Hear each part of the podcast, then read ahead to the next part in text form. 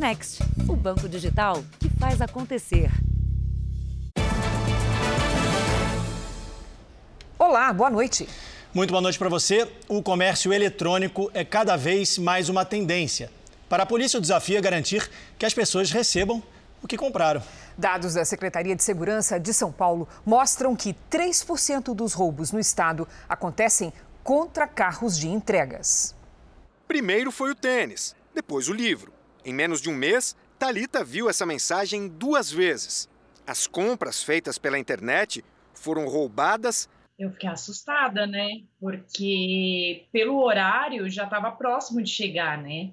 Então eu estava na expectativa de receber o produto e alguns dias e quando estava para chegar não chegou. Ela não perdeu o dinheiro, mas teve trabalho para receber os produtos. Causa um transtorno, é, você tem que aguardar mais alguns dias, nem sempre tem a mercadoria, tem que aguardar. 3% de todos os roubos registrados este ano no estado de São Paulo foram aos Correios. A maioria dos crimes acontece no caminho entre o centro de distribuição da empresa e o destino final da mercadoria. Para o cliente, dor de cabeça e atraso para receber o produto ou o ressarcimento. Para o carteiro, o trauma da violência. Eu não dormia, eu ficava chorando, né?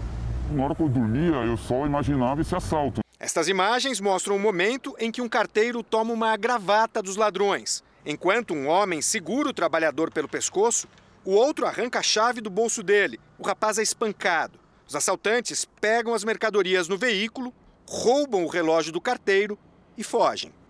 Este outro carteiro tem mais de 20 anos de carreira. Já sofreu 23 assaltos, todos nos últimos seis anos quando passou a fazer as entregas de carro. Na minha unidade é todo dia, todo dia tem um assalto, todo dia. Só de janeiro a setembro foram quase 5 mil roubos desse tipo no estado. E a tendência é que aumente nos próximos dias, com a proximidade do Natal e o consequente aquecimento das vendas online. Isso, naturalmente, está criando muita oportunidade para o crime em função da demanda que acontece com a Black Friday e daqui para frente até as encomendas de Natal. O sindicato da categoria afirma que, em média, 40 carteiros por mês recebem atendimento psiquiátrico por conta dos assaltos. Para tentar diminuir o número de roubos, a empresa aposta em tecnologia. A gente coloca a escolta em determinados locais. Né? Assim, é, por exemplo, é, a gente tem rotas que são muito visadas pelos bandidos. De dois, três anos para cá, a gente está introduzindo diversas tecnologias que são de uso do mercado e no mundo como máquinas, vem uma segunda onda de automação. E isso ajuda no controle da, das encomendas. Veja agora outros destaques do dia. Reino Unido, Itália e Alemanha confirmam primeiros casos de nova cepa do coronavírus. Polícia Federal começa ação contra o garimpo ilegal no Rio Madeira. Senador Davi Alcolumbre escolhe relatora para a sabatina de André Mendonça. Morre aos 83 anos o arquiteto Rui Otaki.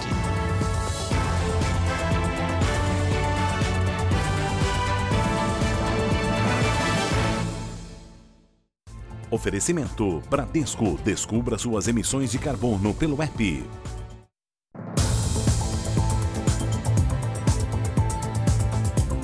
Desde que surgiram as primeiras informações sobre a variante Omicron do coronavírus, diversos países suspenderam voos vindos de várias nações africanas. A comunidade brasileira que vive na região está apreensiva com as novas restrições.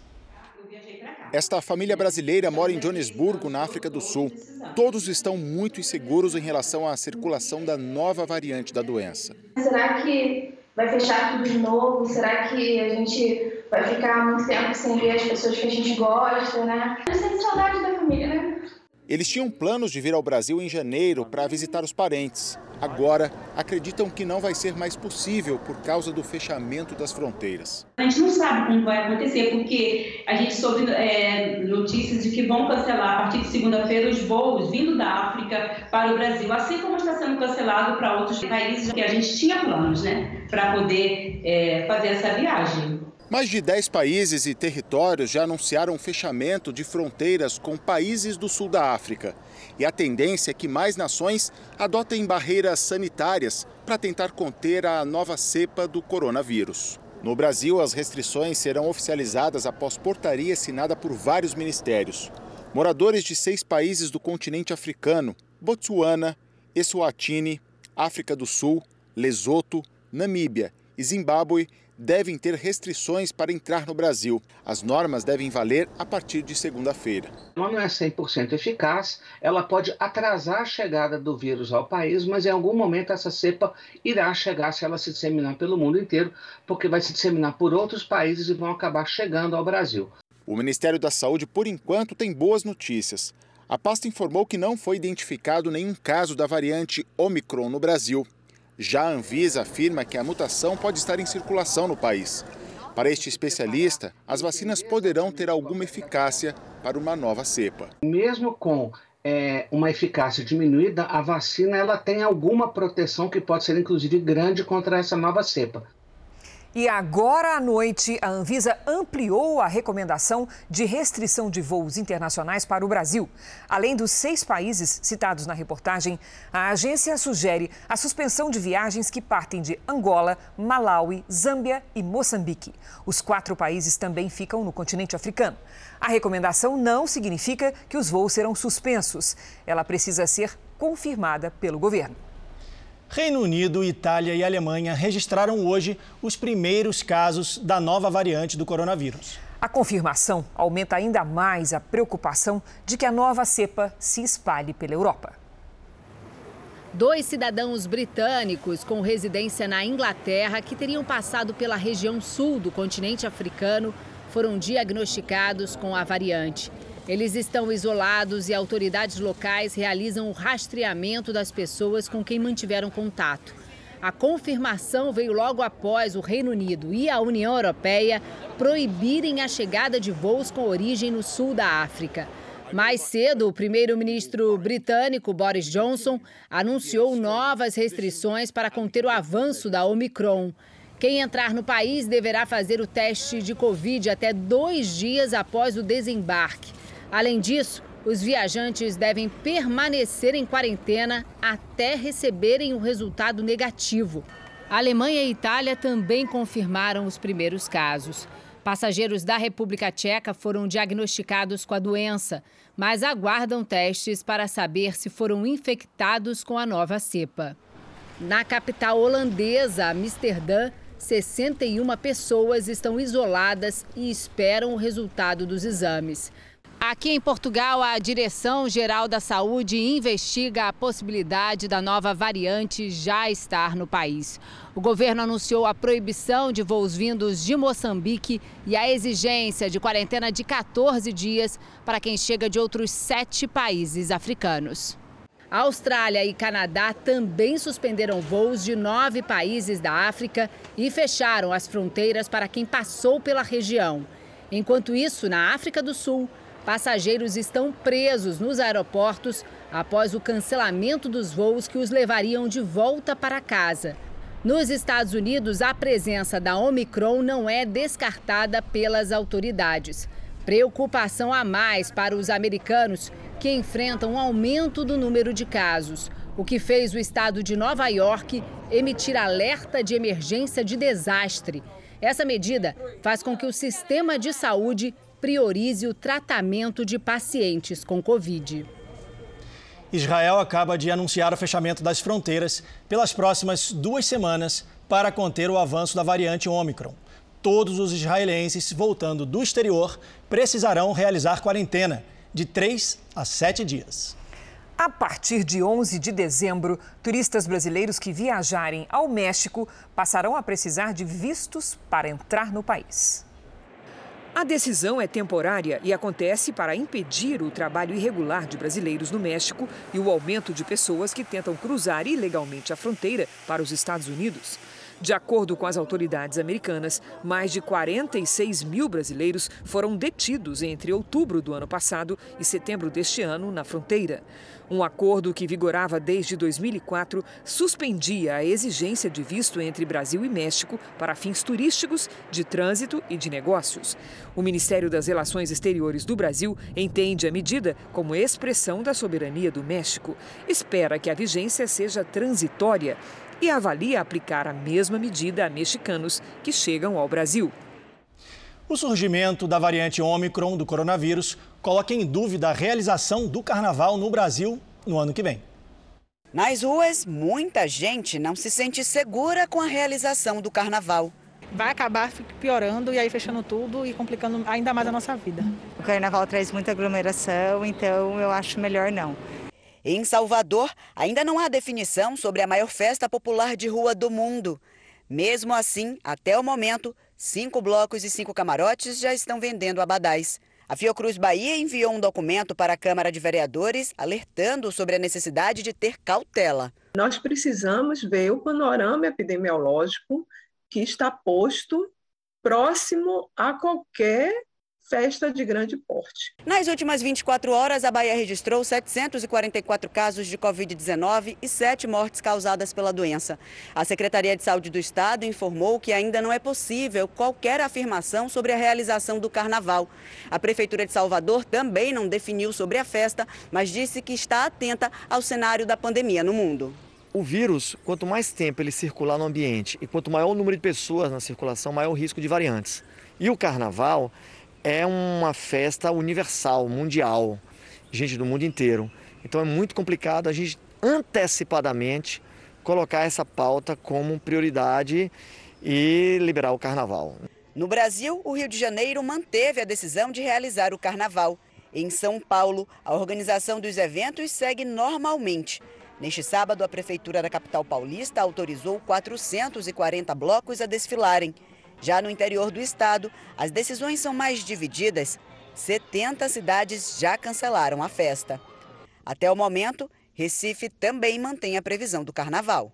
Para o diretor da Central do Carnaval, o evento é importante para vários setores da economia e pode ser realizado no ano que vem, reforçando os cuidados. Influenciando as pessoas para que elas estejam completamente vacinadas e criando critérios de fechamentos de portos e aeroportos no sentido vacinal, ou seja, de controle que cheguem ao Brasil apenas pessoas que tenham o sistema vacinal completo, como o mundo inteiro está fazendo isso, aí a gente teria uma festa bem mais próxima do que é, uma festa mais segura, mais próxima do que a gente deseja.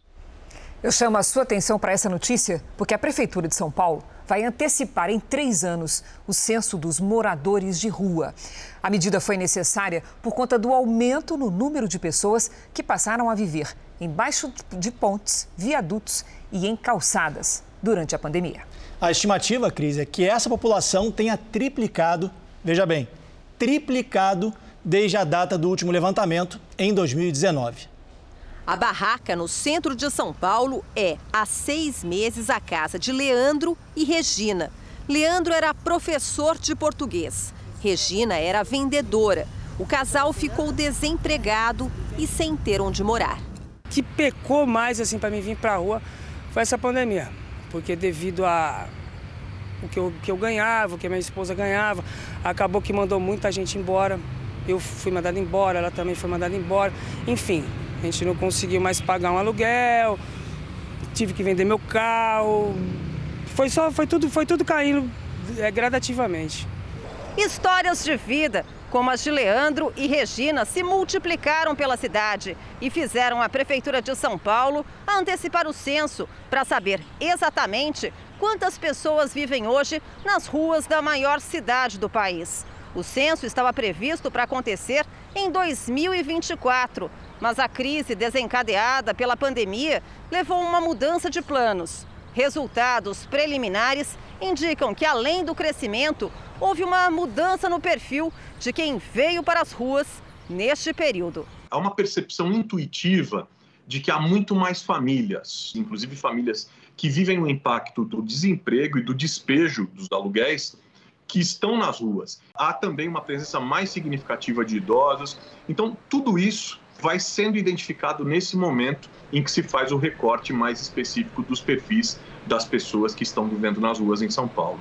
É o caso da família do Odair.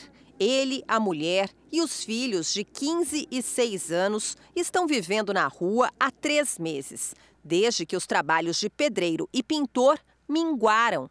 Perdi emprego e as oportunidades, né? É, a família não apoia nada, Infelizmente, a gente caiu em situação de rua. A gente mora aqui nessa debaixo dessa lona. Quando chove bastante, molha. Tem uma barraca com meu filho, dorme com a minha filha lá atrás, a gente dorme na frente. A gente vai superando, né? O levantamento da prefeitura vai ser concluído no começo do próximo ano. E segundo organizações sociais, o censo pode apontar que o número de pessoas em situação de rua quase triplicou desde 2019. No ano do último censo, a cidade tinha cerca de 24 mil pessoas vivendo debaixo de pontes, viadutos ou nas calçadas. A percepção agora é que este contingente passa dos 60 mil. Não só na questão da alimentação, pessoas novas que vêm, mas também com a questão da trás documento, encaminhamento para curso, encaminhamento para emprego, uma série de demandas que eles nos buscam para a gente atender.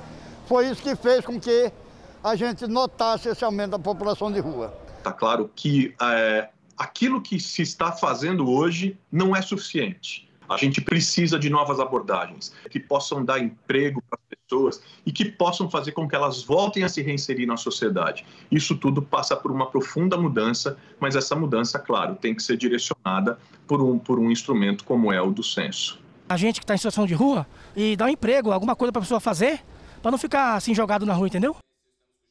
No Rio Grande do Sul, uma juíza determinou que os detentos do Presídio Público de Porto Alegre, um dos maiores do país, tenham um tempo de pena reduzido pela metade. A decisão leva em conta a superlotação e a situação precária da cadeia. A cadeia pública de Porto Alegre, que tem capacidade para pouco mais de 1.800 pessoas, hoje abriga mais de 3.400 presos. Mas os problemas começam antes mesmo das chegadas penitenciárias. Há anos, internos ficam detidos em viaturas policiais em frente às delegacias por falta de vagas no sistema carcerário. Segundo a juíza Sonali da Cruz Sluhan, presos são submetidos a um tratamento desumano e degradante. Por isso, a juíza decidiu que os presos que estejam cumprindo pena em espaços de lotação crítica vão ter o período computado em dobro. Na prática, isso significa, por exemplo, que um detento que foi condenado a seis anos de prisão vai poder permanecer aqui na cadeia pública de Porto Alegre por três anos. A regra vai valer para presos que estejam em galerias com ocupação maior que 120%. Presos considerados mais perigosos não devem ser beneficiados. O pedido foi formulado pela Defensoria Pública e atendido pela Justiça. O Estado tem que oferecer a todos né, uh, que a pessoa volte eh, eh, melhor para a sociedade. Como é que ela vai voltar melhor para a sociedade? Se as condições mínimas que a lei de execuções penais diz que tem que ter. seis metros quadrados de cela, direito a, a acesso à justiça, a higiene, a integridade física. Tudo isso são diretrizes que estão na lei, na Constituição e nas convenções. Já para este promotor, a decisão vai fazer com que a criminalidade volte a crescer. Uma decisão dessa natureza vai colocar na rua, pelo que me informei, em especial assaltantes, então, é certo que nós vamos ter um aumento nos índices de assalto à mão armada e com a possibilidade de vidas humanas serem perdidas diretamente por causa dessa decisão. Em todo o Brasil, milhões de estudantes nesse momento estão em contagem regressiva. Eles enfrentam amanhã a segunda etapa do Enem, o Exame Nacional do Ensino Médio, que acontece nesse domingo. Amanhã é dia de testar os conhecimentos em ciências da natureza e matemática. O desafio é maior e tem que ir bem nessa parte de matemática, que é uma parte que eleva a pontuação no Enem, né? Na edição de 2021, cerca de 3 milhões e 110 mil estudantes estão inscritos no exame. No primeiro dia de provas, 26% dos candidatos não compareceram. Quem não fez a primeira prova vai poder realizar os testes amanhã mas o resultado não conta para disputar uma vaga na universidade. Serve apenas como uma autoavaliação para o aluno. Isso porque quem faltou na semana passada zerou a redação, um critério que automaticamente desclassifica o candidato. Na véspera da prova, em Porto Alegre, as salas de aula ficaram cheias. Em Uberlândia, Minas Gerais, além das aulas, também teve música e dança para relaxar. Eles ficam um pouco mais apreensivos pelo fato de que costumam buscar gabaritos extraoficiais do primeiro dia e isso dá uma afliçãozinha para o segundo dia. Esta é a segunda vez que o Enem apresenta provas na versão impressa e digital.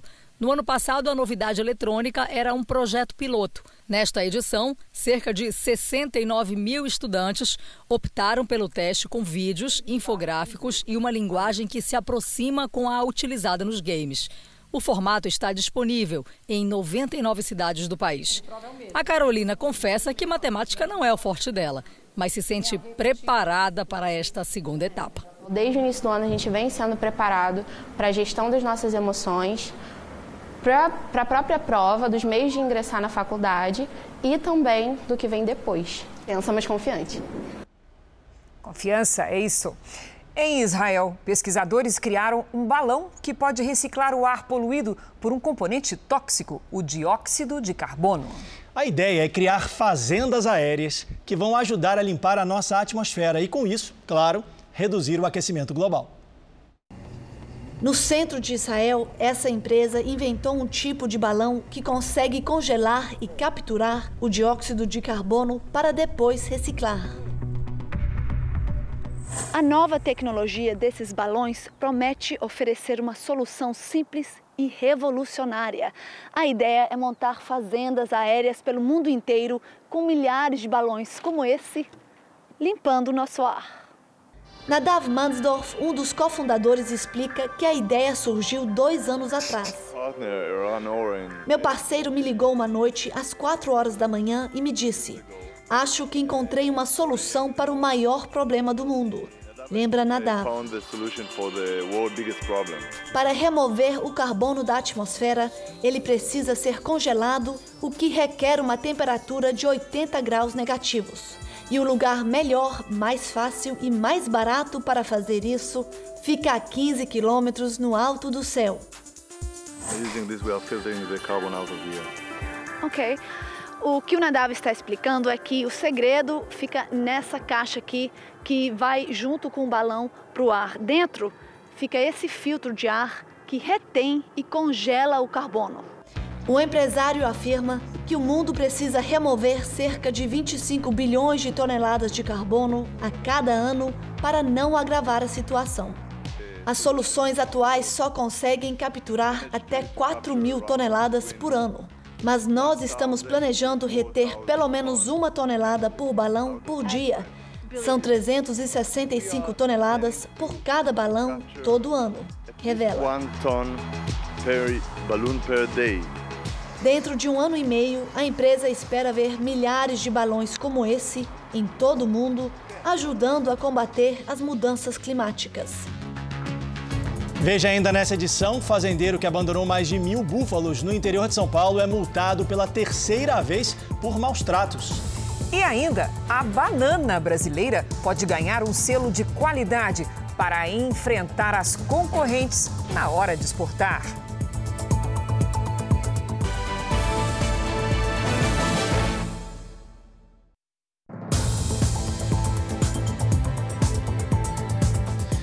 Presidente Jair Bolsonaro participou de uma cerimônia de formatura na Academia Militar das Agulhas Negras, em Resende, no sul do estado do Rio de Janeiro.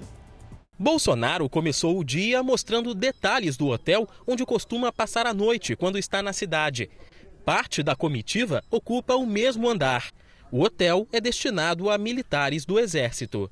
Aqui eles reclamam, né? Isso aqui é pago com cartão corporativo. Tá? Eu podia pagar sem problema nenhum. Preço da, do pernoite aqui, 90 reais. Na saída, o presidente conversou com apoiadores. Continua jovem. Igual eu. Bolsonaro, o vice Hamilton Mourão e outros ministros acompanharam a cerimônia de formatura de 391 cadetes. Entre os formandos deste sábado, 23 mulheres. Foi a primeira turma da história da academia com militares mulheres. E no discurso aos alunos, o presidente agradeceu o esforço e dedicação de todos. Hoje é um dia de superação. Hoje somam-se a nós um grupo de 23 mulheres, mostrando para todos nós que, tem, que quem tem garra, determinação, força de vontade, coragem e fé atinge os seus objetivos. Parabéns a vocês todas. Espero, obviamente, que todos aqui sejam muito felizes para as mais variadas missões que terão pela frente. Do Rio de Janeiro, o presidente foi para São Paulo, onde assistiu à final da Copa Libertadores da América. Do Rio de Janeiro, vamos a Brasília, porque o PSDB escolheu o governador de São Paulo, João Dória, como o nome do partido para concorrer à presidência da República no ano que vem. Quem tem as informações é o nosso colega Yuri Ascar. Boa noite, Yuri. Finalmente é o resultado. Você tem os números finais? Tenho sim, Cris. Boa noite para você, boa noite a todos. João Dória, governador de São Paulo, venceu a votação interna com 53,99% dos votos. O governador do Rio Grande do Sul, Eduardo Leite, teve 44,66%. E o senador e ex-prefeito de Manaus, Arthur Virgílio, ficou com 1,35%. O resultado foi anunciado pouco antes das 7 horas da noite. No discurso depois da divulgação, Dória disse que deseja ver um país que preserve o meio ambiente e que transformações só são possíveis com transparência e democracia. Vamos ver na reportagem como foram as prévias em que votaram 26 mil filiados. As prévias deveriam ter sido realizadas no domingo passado, mas o sistema de votação à distância apresentou falhas. Os três candidatos trocaram acusações ao longo da semana, mas hoje em Brasília se reencontraram em clima de reconciliação. Nós ah, legitimamos o PSDB, legitimamos as prévias, legitimamos o respeito pelos filiados do PSDB, fizemos debates intensos, percorremos o país. Evidentemente, as posições não são iguais, mas nós estamos no mesmo barco. Passado esse processo das prévias do PSDB, tenho absoluta tranquilidade que saberemos estar juntos para fazer o enfrentamento dos reais adversários do Brasil, e que são a inflação, o desemprego, a fome, o baixo crescimento econômico. Arthur Virgílio reconheceu que não venceria antes mesmo do resultado. Estou pronto para ajudar, até porque toda essa revisita ao país me tornou de qualquer maneira mais forte. Durante todo o dia, as empresas responsáveis pela auditoria da votação registraram cerca de 30 milhões de ataques ao sistema, mas nenhum deles teve sucesso. Três especialistas foram contratados para proteger o aplicativo e a votação seguiu até o fim, sem problemas. O desenvolvimento do programa custou 364 mil reais ao PSDB. Uma auditoria ainda analisa os problemas do domingo passado. As informações vão ser levadas à Polícia Federal. O presidente do PSDB elogiou o processo de escolha. Para um partido que tomou decisões de escolha de um candidato a presidente da República numa mesa com quatro pessoas e evolui para algumas dezenas de milhares, é um ato de ousadia institucional, de fortalecimento do processo democrático, de garantir de que antes se tenha um candidato a presidente da República, possa se ter uma discussão ampla interna com os candidatos andando no Brasil. A gente continua em Brasília porque a senadora Elisiane Gama será a relatora da indicação de André Mendonça ao Supremo Tribunal Federal. A decisão é do presidente da Comissão de Constituição e Justiça do Senado, Davi Alcolumbre. Lá de Brasília, agora, a gente fala ao vivo com o repórter Matheus Escavazini, que tem mais detalhes para a gente. Oi, Matheus, boa noite. Boa noite, Leandro, Cris. A senadora, que é do Cidadania do Maranhão, deverá apresentar o relatório no mesmo dia da sabatina na Comissão de Constituição e Justiça. A sabatina ainda não tem data definida, mas pode ser na próxima terça-feira. Elisiane Gama disse que se sente honrada com o convite e que vai realizar um trabalho técnico e sem preconceitos. André Mendonça foi indicado pelo presidente Jair Bolsonaro em julho e desde então o presidente da CCJ, senador Davi Alcolumbre, vinha resistindo em marcar a sabatina o que mudou após a pressão constante de parlamentares e também do presidente da Casa, Rodrigo Pacheco.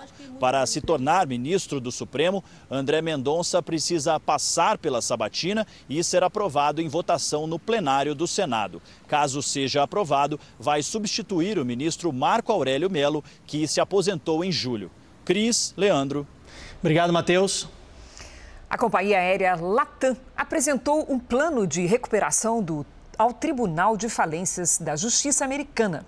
A proposta prevê uma injeção equivalente a mais de 45 bilhões de reais para a empresa sair da crise. A medida é uma tentativa de manter o controle da companhia e evitar a compra da Latam por uma concorrente. A empresa enfrenta um processo de reestruturação nos Estados Unidos desde maio de 2020, quando as dívidas somavam mais de 100 bilhões de reais. A audiência para discutir o plano será em janeiro do ano que vem, em Nova York. Os Estados Unidos enfrentam uma onda de assaltos violentos em uma das épocas mais importantes para o comércio. Pois é, os crimes acontecem pouco antes das comemorações do final de ano, quando as lojas estão com os estoques lotados. Boutiques de luxo, a maioria na Califórnia, contabilizam os prejuízos. O assalto mais violento aconteceu nessa loja de departamentos na Baía de São Francisco. 80 criminosos com máscaras e armados saquearam o local três suspeitos foram detidos. Em Santa Rosa, quatro adolescentes roubaram o equivalente a mais de 110 mil reais em mercadorias de uma loja de tecnologia em pleno horário comercial. Os crimes acontecem na semana da Black Friday, quando os produtos são oferecidos com descontos especiais. E para dar conta da alta demanda, o comércio trabalha com os estoques lotados. Na tentativa de conter a onda de violência, várias lojas reforçaram a segurança. De acordo com as autoridades, os produtos roubados são vendidos de forma ilegal pela internet. Um levantamento da imprensa americana mostra que o comércio no país perde o equivalente a mais de 350 bilhões de reais por ano com o roubo organizado. Veja a seguir: Polícia Federal começa a fiscalizar o garimpo ilegal que retirava ouro do leito do Rio Madeira. O adeus ao mais importante arquiteto brasileiro, Rui Otaki.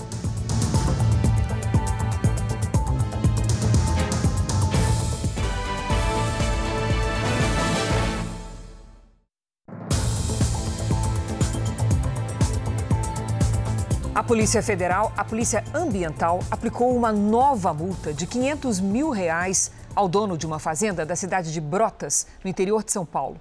Ele é suspeito de ter abandonado um rebanho com mais de mil búfalos, a maioria fêmeas. Os animais foram encontrados há 20 dias, doentes e morrendo de fome. O fazendeiro já havia sido autuado outras duas vezes por maus tratos a animais, com multas que passam de 3 milhões e meio de reais. Ela estava à beira da morte. Agora aproveita o frescor do lago improvisado. Ganhou o nome de Mãezona por agradecer com lambidas os ativistas que a salvaram. Mas a dengosa que o Jornal da Record mostrou há uma semana não resistiu à perda de mais de 300 quilos. Até agora foram confirmadas as mortes de cerca de 320 animais contando os que já estavam enterrados em covas coletivas. 20 dias depois do início do resgate, o mistério aqui em Brotas continua. Por que o dono da propriedade, segundo a polícia, abandonou seu rebanho? Novas pistas estão sendo investigadas. A partir de uma denúncia de que alguns animais teriam sido enterrados vivos. Nós queremos saber é, se elas foram enterradas vivas ou mortas. E é isso que nós estamos buscando.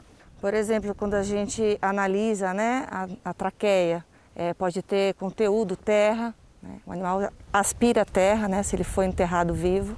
Isso seria um indício importante. A aparente pressa do dono do rebanho ao se livrar dos animais levou a polícia a uma nova linha de investigação. Se ele tinha pasto na propriedade, por que isolou o rebanho em áreas sem água e alimento?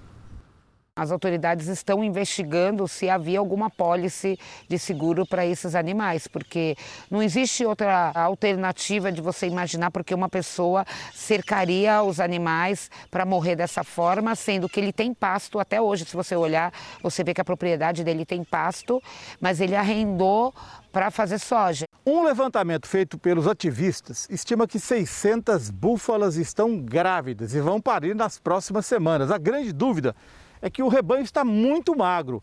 Quantas mães terão condições de amamentar os seus bebês? Na decisão mais recente, a Justiça deu tutela de todo o rebanho para uma das ONGs. Com mais de 600 bezerros a caminho, os ativistas que estão na fazenda acreditam que o dono não pode reassumir o controle do rebanho. O rebanho inteiro está doente, uns mais, outros menos, mas eles estão todos doentes, todo com anemia e com problemas do fígado, porque ficaram sem comer e sem beber água por dias. E aí a ideia é você distribuir esses animais em santuários ou até fazer um santuário para esses animais. O fazendeiro nega maus tratos. Em um áudio, pressionou o prefeito de Brotas a expulsar os ativistas. Você como prefeito, você pode tirar essa ONG daqui rapidinho e acabar esse conflito. Você acha que eu vou desistir de brigar com a ONG que está dentro da minha fazenda, querendo meu gado todo, querendo se apropriar de tudo? Você tem tudo na mão para resolver isso. Tira a ONG daqui, eu pego esse gado, vendo, mando para um engorda, qualquer coisa, cara. O prefeito diz que o mais importante é o bem-estar dos animais. Ele fala que as ONGs estão apropriando da sua propriedade, quando na verdade as ONGs, a prefeitura, os voluntários, delegacia de polícia, todos os envolvidos, né, estão aqui para salvar os animais, estão aqui para salvar o rebanho que é dele, inclusive, na é verdade. Para os ativistas, cada vez que uma búfala levanta é uma vitória. A carequinha, depois de 15 dias, finalmente conseguiu. A gente fica muito sentido pelos animais que não conseguimos recuperar, mas ficamos extremamente felizes por aqueles que nós recuperamos. É imensurável a gratidão que nós temos. O dono da fazenda não quis gravar entrevista, mas em nota enviada à produção do Jornal da Record, negou ter deixado os animais sem comer.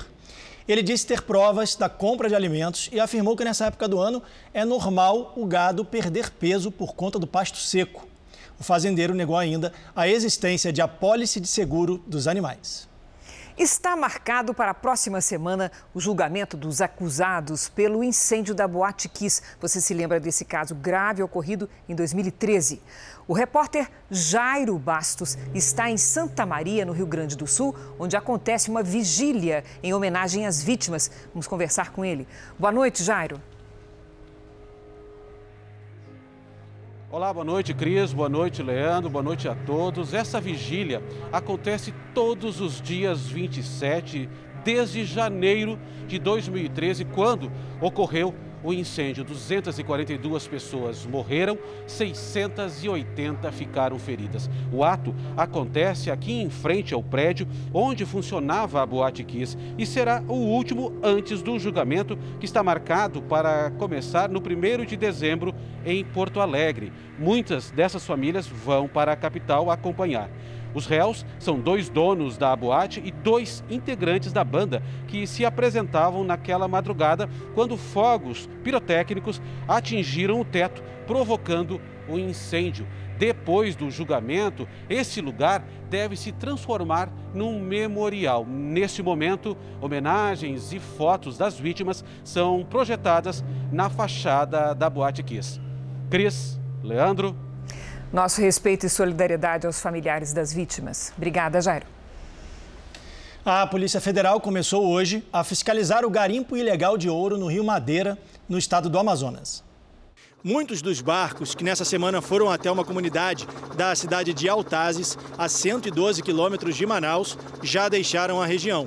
O garimpo irregular teve ampla repercussão, inclusive internacional. Os agentes da Polícia Federal já estão no município fazendo sobrevoos e orientando que as pessoas nas balsas abandonem o garimpo. A Marinha dá apoio logístico à operação. Segundo o Ibama, 31 balsas usadas por garimpeiros ilegais foram queimadas e um homem foi preso. Durante a ação, também foram apreendidas porções de ouro e mercúrio. Um surto de gripe preocupa as autoridades de saúde do Rio de Janeiro. Todos os moradores com mais de seis meses de vida podem tomar a vacina contra a doença. Os casos de gripe já superaram em muito os de Covid-19 na capital. O alerta veio deste posto de saúde na comunidade da Rocinha. Um cenário que se repetiu por toda a capital na semana passada, 3.500 pessoas foram infectadas pela gripe no Rio, sete vezes mais do que os casos registrados de Covid no mesmo período. Os especialistas afirmam que a melhor forma de conter o surto é a vacinação. Aqui no Rio, a vacina da gripe está liberada para toda a população a partir dos seis meses de idade em 280 postos. E para quem vai tomar a vacina da Covid-19, não precisa esperar. Os dois imunizantes podem, inclusive, ser aplicados no mesmo dia. Foi o que fez a Michele. Fiquei surpresa pro, pro, e vou aproveitar a oportunidade. O Rafael também não perdeu tempo. É importante tomar essa vacina. Do público-alvo da vacinação contra a gripe no Rio, 55% receberam o imunizante. Pouco mais de 1 milhão e 100 mil cariocas. Em todo o país, 70% das pessoas que podem ser imunizadas já tomaram a dose.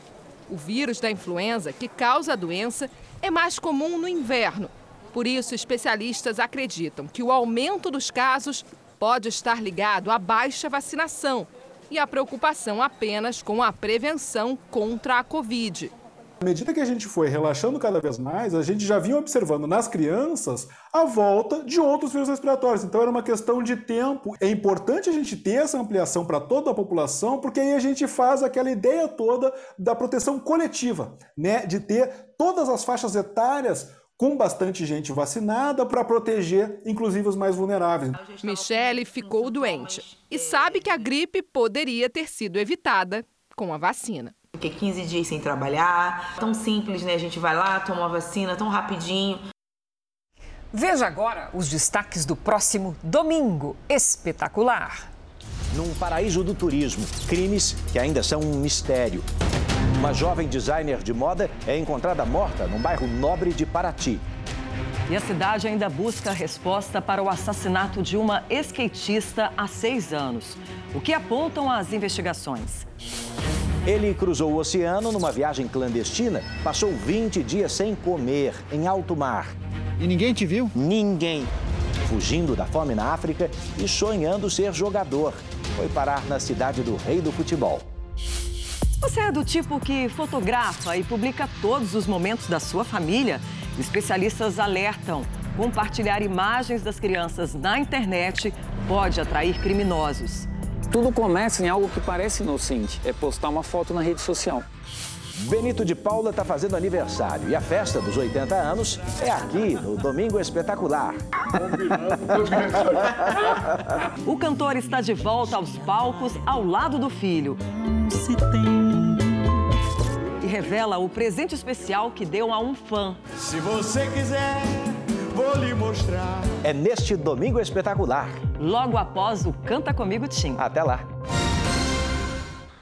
A notícia que acaba de chegar: a sabatina de André Mendonça, indicado pelo presidente Bolsonaro para uma vaga no Supremo Tribunal Federal, vai acontecer na próxima quarta-feira, 1 de dezembro. O assunto acaba de entrar na pauta da Comissão de Constituição e Justiça do Senado. Os produtores de banana do Vale do Ribeira, em São Paulo, se mobilizam para conseguir um selo que indica a procedência da fruta. A indicação geográfica transforma as plantações em um patrimônio protegido. Além de valorizar o produto, o selo garante, Cris, a origem de onde a banana é produzida. A fileira de palmeira cresce no meio do bananal. E tem também maracujá, moranguinho silvestre, abacate.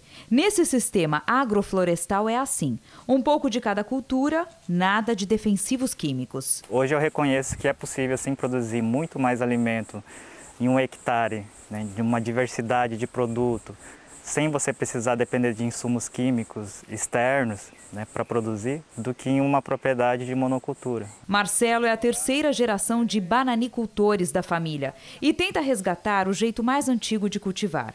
Mas no Vale do Ribeira, um dos maiores polos produtores de banana do Brasil, tem plantação de todos os tipos, na beira da estrada e a perder de vista. Banana boa, saborosa e que tem tradição. Rafael aprendeu a plantar com o avô. Hoje coordena um grupo de cooperativas que sustenta 1.500 famílias. A Banana do Vale do Ribeira está nas escolas, através dos programas de alimentação escolar, está nas feiras, através dos atacadistas e está nos supermercados. Então a banana do Vale do Ribeira está em São Paulo, está no Brasil. Porque aqui é um dos maiores produtores do país. Preservação ambiental, história, agricultura familiar, geração de empregos. Essa banana do Vale do Ribeira tem muito mais do que sabor. Por isso, produtores rurais aqui da região, desde os que têm pequenas plantações até os donos de grandes áreas, como essa, decidiram se unir para conquistar um selo de indicação geográfica. Um selo que pode trazer ainda mais valor para essa fruta. Uma indicação geográfica ressalta características específicas do local de origem de um produto e está relacionada a aspectos como solo, vegetação, clima da região, além de seu modo de produção. A partir do selo de identificação, são atribuídos reputação, valor e identidade própria. No caso da banana, o certificado vai garantir que a fruta é típica e só encontrada no Vale do Ribeira. Os consumidores estão preocupados com a origem dos produtos que eles estão consumindo, né? E, e, portanto, um selo como o do indicação geográfica, que vincula a origem, a tradição e o território daquele produto, traz toda aquela memória aquela empatia do consumidor e aquela certeza de estar consumindo um produto que está beneficiando um território, pessoas, tradição, enfim, é, é, é, um, é, uma política pública muito positiva. O processo para a obtenção do selo pode durar até três anos. É preciso provar não só que a banana é saborosa, mas que o produtor rural está preparado para essa nova fase. Quando você tem uma indicação geográfica, isso faz com que as pessoas venham conhecer a nossa região, venham conhecer a nossa cultura e isso a gente movimenta tudo, não só o produtor, mas toda a cadeia da bananicultura do Vale do Ribeira. Um exemplo mesmo de quem parece que não está na cadeia e é beneficiada a rede hoteleira. A região abriga a maior extensão contínua de Mata Atlântica do Brasil, mas é também uma das mais pobres do estado. Por isso, o que aqui dá de sobra vira um pouco de tudo. Essa é uma indústria de doce de banana. Tem a balinha com açúcar, mas hoje 80% das balas vendidas por essa indústria são essa daqui, olha, sem adição de açúcar. Aqui tem só banana. É muito doce. Não tem conservante, não tem amido, é só banana, é pura banana. E doce, hein? E bem docinha. Silvio reserva parte da produção para transformar em doces e outra maior para distribuir para o mundo. Médico em São Paulo, há 12 anos se dedica a plantar o que considera a melhor fruta, a banana do Vale do Ribeira. Vários produtores passaram a exportar para o Mercosul, especialmente a Argentina, e alguns, inclusive, para a Europa já e para a África. O selo faz toda a diferença para a exportação. Toda a diferença, toda a diferença. É muito importante, porque ele traz junto com ele que aquele, aquele produto foi feito com boas práticas de produção. Isso é fundamental. A sociedade quer isso, a humanidade quer isso. A gente quer saber o que, que a gente está colocando no prato da gente e dos nossos filhos. A gente vai mudar um pouco de assunto agora, porque olha só, o vulcão Cumbre Vieja, nas Ilhas Canárias, na Espanha, voltou a expelir muita fumaça nesse sábado. Por causa das cinzas, os voos foram suspensos durante a manhã no aeroporto de La Palma, mas depois de uma limpeza, o funcionamento foi normalizado. Segundo as autoridades, desde a meia-noite no horário local, mais de 50 terremotos de baixa magnitude foram registrados. O vulcão entrou em erupção há mais de dois meses. O corpo do arquiteto Rui Otaki foi cremado na tarde de hoje em São Paulo. Otaki, um dos maiores arquitetos brasileiros, morreu aos 83 anos, vítima de câncer. Com curvas e com cores, Rui Otaki quebrava a monotonia da metrópole. Fazia todo mundo olhar para o alto e se questionar. O hotel, para uns, era navio, para outros, meia melancia. O concreto na arquitetura de Rui virava um mar de ondas. Metal, vidro, todo o material se dobrava à genialidade do homem que cresceu vendo a mãe, Tomi, harmonizar as formas. Foram mais de 300 projetos no Brasil, entre eles o Parque Ecológico do Tietê e o Instituto Tomiotaki, em São Paulo. Em Jacareí, no interior do estado, em Brasília, e até no Japão. É dele o projeto da Embaixada Brasileira em Tóquio. Tem uma contribuição muito grande em todas as áreas. Ele transitava com muita tranquilidade na área da arquitetura, do urbanismo, do design, da preservação ambiental, cultural, né? e principalmente eh, nas áreas sociais. Ele não tinha essa coisa de, de, de, de achar que é isso ou aquilo. Ele, ele, ele arregaçava as mangas e ia. O arquiteto que projetou hotéis de luxo foi também o que olhou para a comunidade. Em Heliópolis, Rui Otaki fez um polo educacional e cultural e também um conjunto habitacional conhecido como Redondinhos, que ele criou depois de longas conversas com os moradores. Foi um trabalho voluntário que ele mesmo chamou de arquitetura real. Em todas as obras, disse Rui Otaki, ele se preocupou com a liberdade criativa, a surpresa e a inovação. É isto que o Brasil tem que ter, merece ter, entendeu? Figuras que contribuam sem nenhuma necessidade de você dizer que a gente está fazendo isso, né? É, faz com o coração, kokoro ikimoti sabe? São coisas fundamentais. E isso você tinha de sobra, Rui. O estado do Pará registrou uma alta de 36% nos casos de dengue, comparados com o mesmo período do ano passado. E o início de um período climático específico na região pode ajudar a aumentar esses números. Nessa época do ano começa o período de mais chuvas, o chamado inverno amazônico, o que ajuda a formação de poças de água parada e a procriação de mosquitos Aedes aegypti. Somente em Belém, 573 casos da doença foram registrados esse ano, contra 144 em 2020, um crescimento de quase 300%. Além da capital, outros quatro municípios do Pará apresentam um grande número de infectados. Uma pessoa morreu. Esse crescimento se mostra contrário aos dados nacionais. Segundo o Ministério da Saúde, de janeiro a outubro de 2021, o Brasil registrou 479.745 casos de dengue, uma redução em 47,7% em comparação ao mesmo período do ano passado.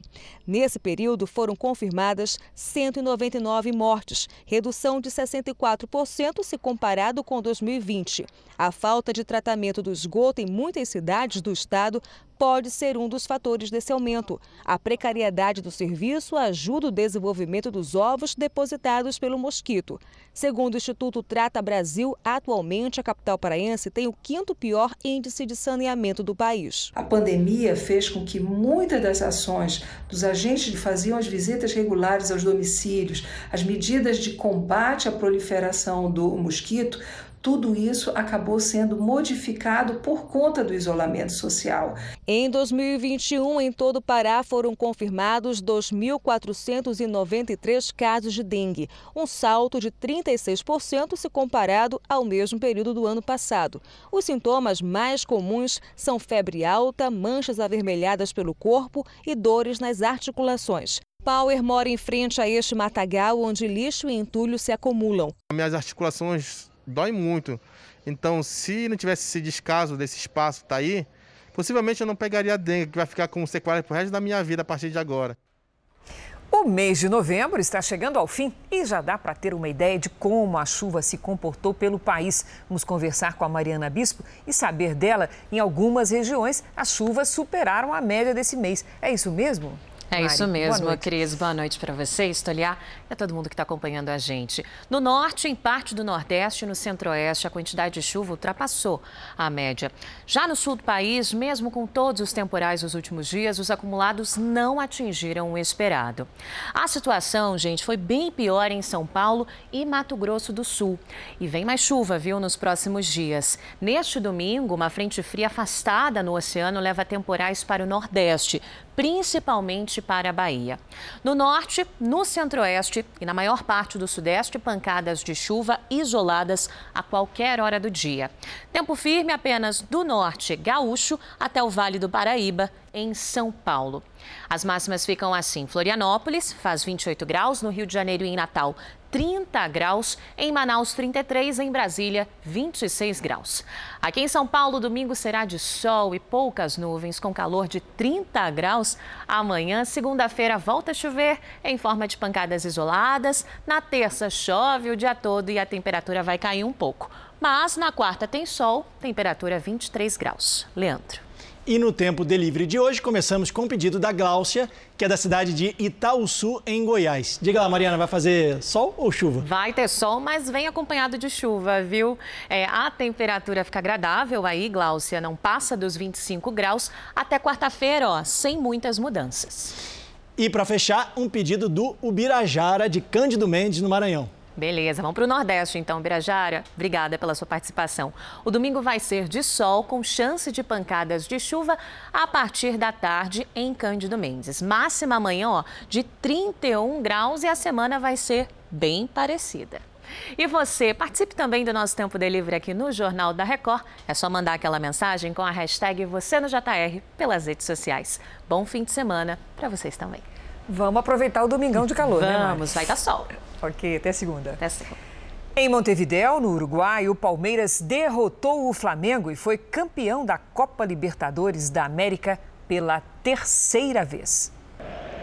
Logo aos cinco minutos, Gustavo Gomes lançou Mike, que deu passe para trás e viu Rafael Veiga entrar sozinho na área. Palmeiras 1 a 0. Aos 31 minutos do segundo tempo, Gabigol recebeu o passe de Arrascaeta e empatou a partida para o Flamengo. Como o jogo terminou empatado, a decisão foi para a prorrogação e logo aos quatro minutos, Daverson aproveitou a falha de Andréas Pereira para fazer o gol do terceiro título da Libertadores do Palmeiras. Palmeiras 2, Flamengo 1.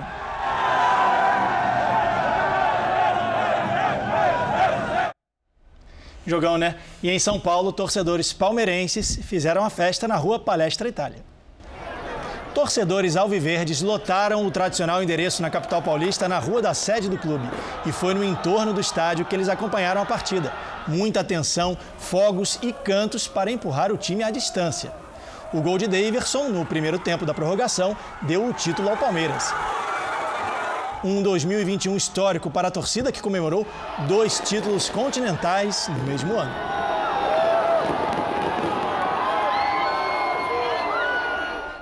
E agora olha essa, Cris. Um gato ganhou na justiça o direito de viver em um condomínio em Campo Grande, Mato Grosso do Sul. Só que apesar da vitória do gatinho, essa decisão não agradou a todos os moradores. Sabe quando você está tranquilo e de repente. E olha que esse cara aí é bem calmo mesmo. Segue a risca as regras para viver bem em comunidade. A principal delas é aquela que diz: cada macaco no seu galho. No caso aqui, gato. O Frajola chegou a esse condomínio de casas em Campo Grande ainda filhote. Ele apareceu aqui há uns quatro anos, mais ou menos. Né? Teve um morador lá do fundo que começou a cuidar dele, inclusive tentou adotá-lo, mas ele não fica. E com isso ele continuou convivendo aqui no condomínio com as pessoas que cuidam dele. E quando o Pablo diz que ele não fica dentro de casa, é porque ele não fica mesmo. Se de um lado muita gente adotou o gato, de outro, alguns moradores não aprovaram a ideia de um gato sem tutor circulando pelas áreas comuns do condomínio. Nós alimentamos, nós vacinamos, nós chipamos, entendeu? Nós levamos ao PET a cada 20 dias para cortar as unhas, para que essas pessoas não aleguem que ele está riscando os carros, porque não é só ele que sobe. Nós temos imagem de vários outros gatos que sobem e fazem exatamente a mesma coisa que o Frajola. Qual que é a diferença? É que um tem dono e o outro é comunitário. Isso mesmo, comunitário é que uma lei municipal aprovada em setembro de 2020 prevê que animal comunitário é aquele que estabelece com a comunidade em que vive laços de afeto, de dependência e de manutenção, ainda que não possua responsável único e definido. O síndico convocou uma assembleia em que ele colocou como segundo assunto a ser discutido a questão do animal comunitário. Ele não queria que o animal ficasse no condomínio de qualquer forma. Eu tive que procurar um amigo meu, que é advogado, né? É, nós fizemos a petição juntos e pedimos essa liminar, protocolamos. Uma semana depois em que o caso foi levado à justiça, uma decisão liminar foi concedida em favor ao Frajola, permitindo que o gato possa permanecer no condomínio como um animal comunitário. Embora temporária, a decisão é inédita no estado de Mato Grosso do Sul. O advogado que assumiu a causa do gato acompanha o andamento do processo. O animal comunitário, quando ele não traz riscos à comunidade, não traz nenhum risco à saúde daquelas pessoas que ele convive, então não tem por que ele ser retirado daquela comunidade, não tem por que ele ser retirado do condomínio. Apesar da mordomia, o Frajola gosta mesmo é da simplicidade. Dá só uma olhada nesse cantinho escolhido por ele para descansar. Um vãozinho discreto no bicicletário do condomínio ele escolheu esse uhum. local. Tanto que nós gostaríamos e fizemos o pedido no processo para que a gente pudesse colocar uma casinha para ele, nem que fosse temporária, é, enquanto durasse o processo, até ver o que o juiz decide. E não é que a justiça acatou mais uma vez o pedido dos moradores. Pouco tempo depois da nossa visita, o juiz autorizou a colocação de um abrigo na área externa do condomínio. Mas não demorou muito para a decisão virar uma nova desavença. Este vídeo mostra o síndico levando a casinha do Frajola para outro local. Segundo os tutores, uma área inapropriada, onde o bicho fica exposto ao sol e à chuva. O caso chegou aos ouvidos do delegado responsável pela DECAT, a Delegacia Especializada de Repressão aos Crimes Ambientais e de Atendimento ao Turista. E uma equipe foi ver de perto em que pé estava o desentendimento entre os moradores. Nós constatamos ali que era um gato muito tranquilo, né? um gato que, segundo pudemos, podemos, ali, podemos apurar, não causava nenhum prejuízo é, material uh, ou, ou a tranquilidade, a paz dos moradores. Para tentar garantir a integridade do animal, alguns moradores que são contra a permanência do gato no condomínio foram intimados, ouvidos e orientados sobre os maus tratos contra animais. Todos eles assinaram um termo de compromisso ou seja, confirmando que entendem as orientações das autoridades. Enquanto a justiça não dá o parecer definitivo para o Frajola, ele segue desfilando pelo condomínio e fazendo o que sabe de melhor, aproveitando cada minutinho de sossego que tem. A minha esperança, enquanto uma das tutoras do Frajola, é que a decisão seja favorável e que a gente possa continuar aqui desfrutando da companhia do Frajola. Quero envelhecer junto com o Frajola, cuidando dele e ele de mim. Que lindeza, o Frajola sabe Free. até abrir porta, né? Free Frajola. o Jornal da Record termina aqui. A edição de hoje na íntegra e também a nossa versão em podcast estão no Play Plus e em todas as nossas plataformas digitais. Fique agora com a segunda edição do Cidade Alerta. Bom domingo, boa noite para você. Boa noite e a gente se vê.